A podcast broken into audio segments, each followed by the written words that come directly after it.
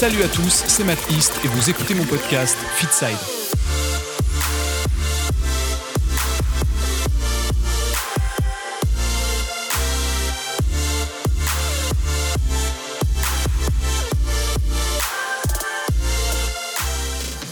Bonjour et bienvenue pour ce cinquième épisode de Fitside, le podcast qui traite de nutrition, de sport et de santé.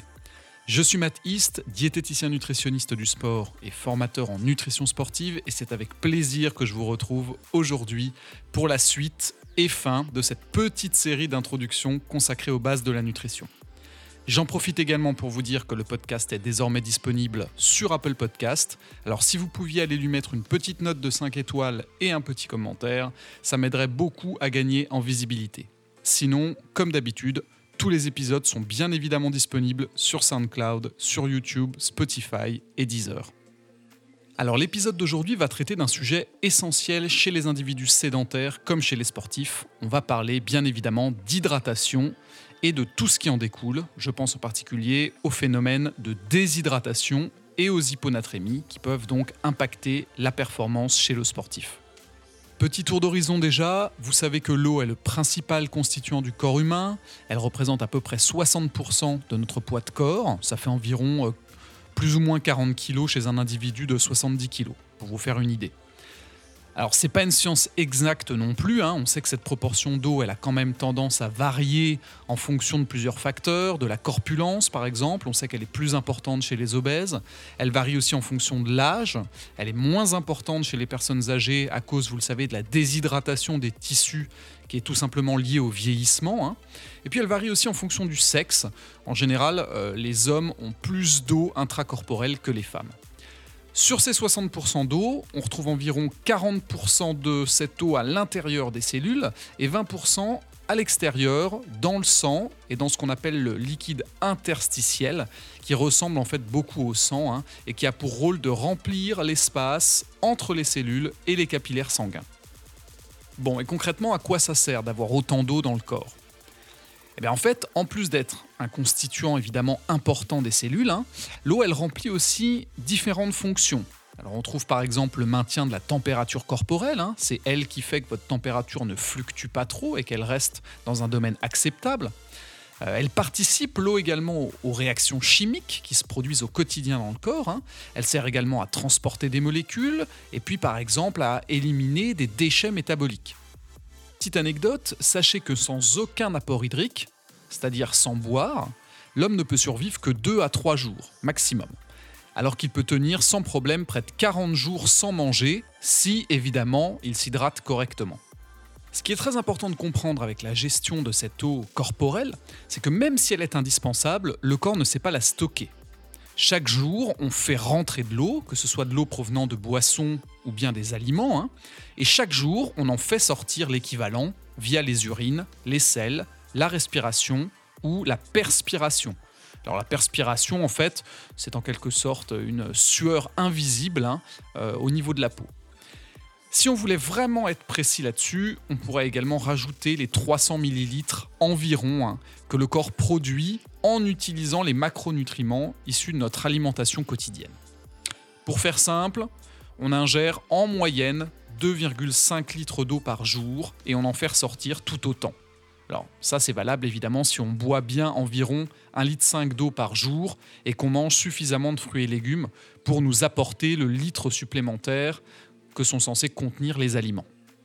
Et là, vous vous dites peut-être, bon, ok, je comprends le système global, mais comment est-ce que mon corps sait que je manque d'eau?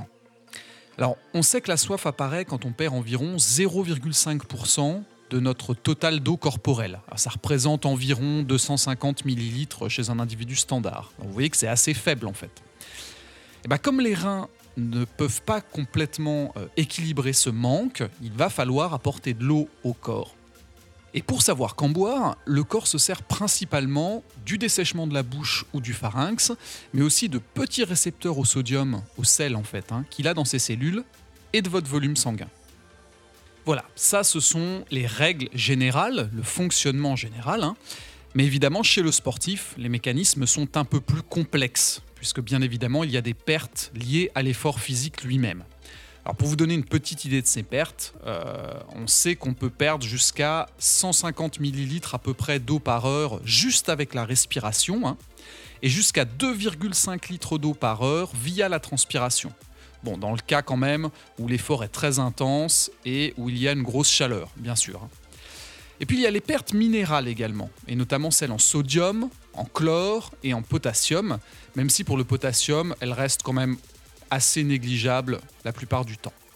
Pour vous donner une petite idée de cette notion de transpiration pendant l'effort, hein, quand on transpire environ 2 litres d'eau, on estime que les pertes en sel peuvent représenter environ 6 ou 7 grammes.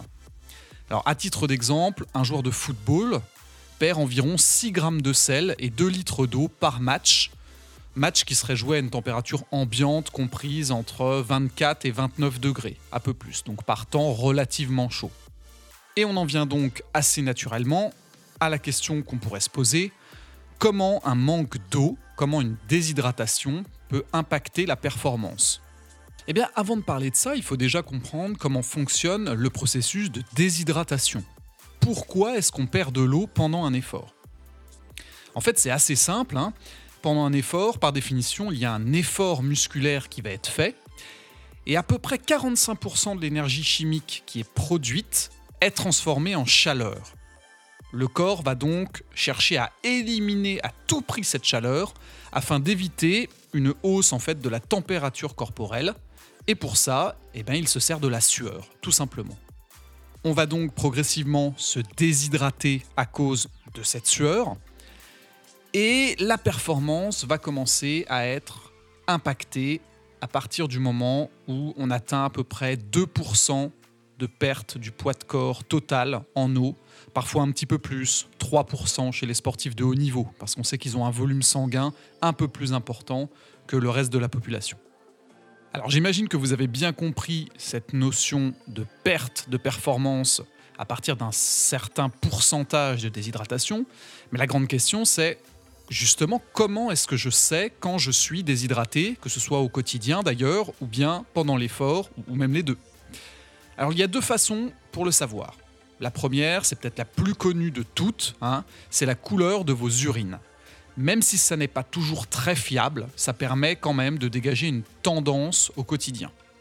En gros, plus vous urinez clair, plus vous êtes hydraté, et plus c'est foncé et moins vous l'êtes, évidemment. Et puis il y a le cas de l'effort physique en particulier.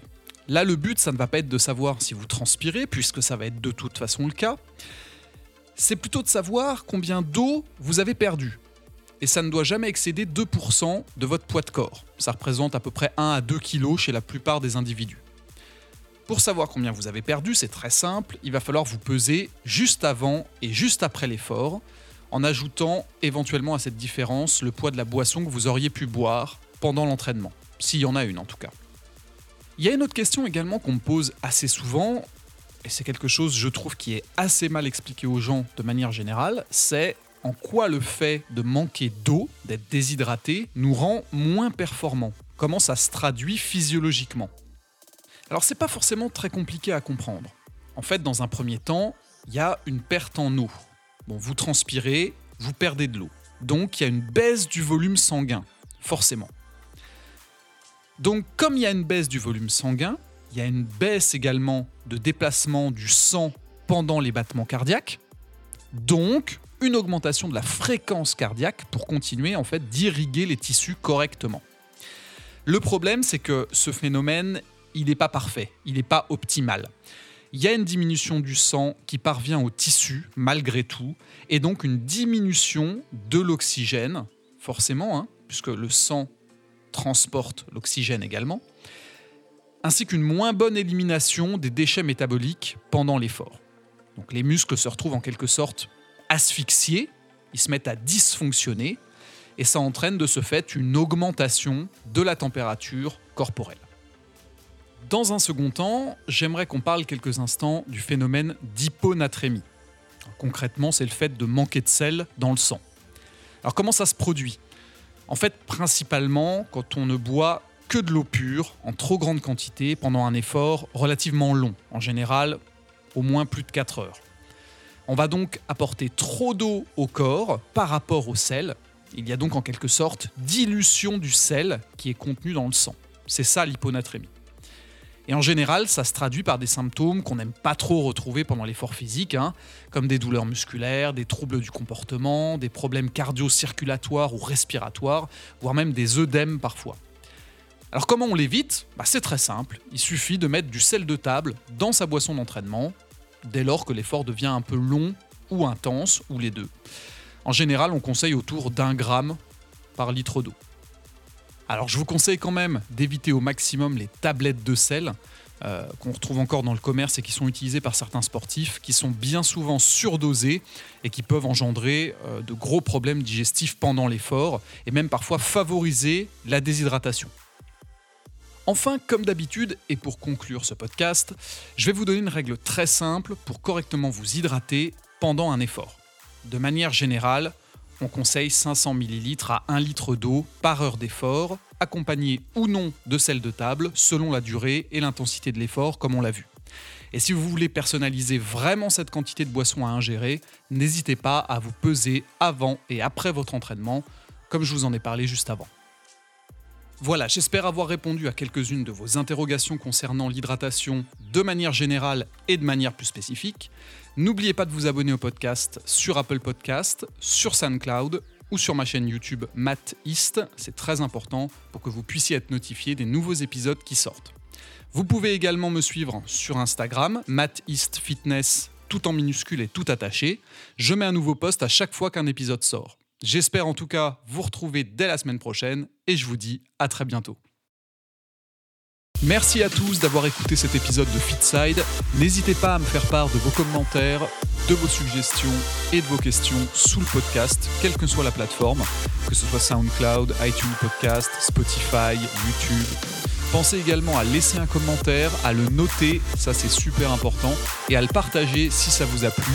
Il n'y a que comme ça qu'il pourra gagner en visibilité. À la semaine prochaine, salut à tous.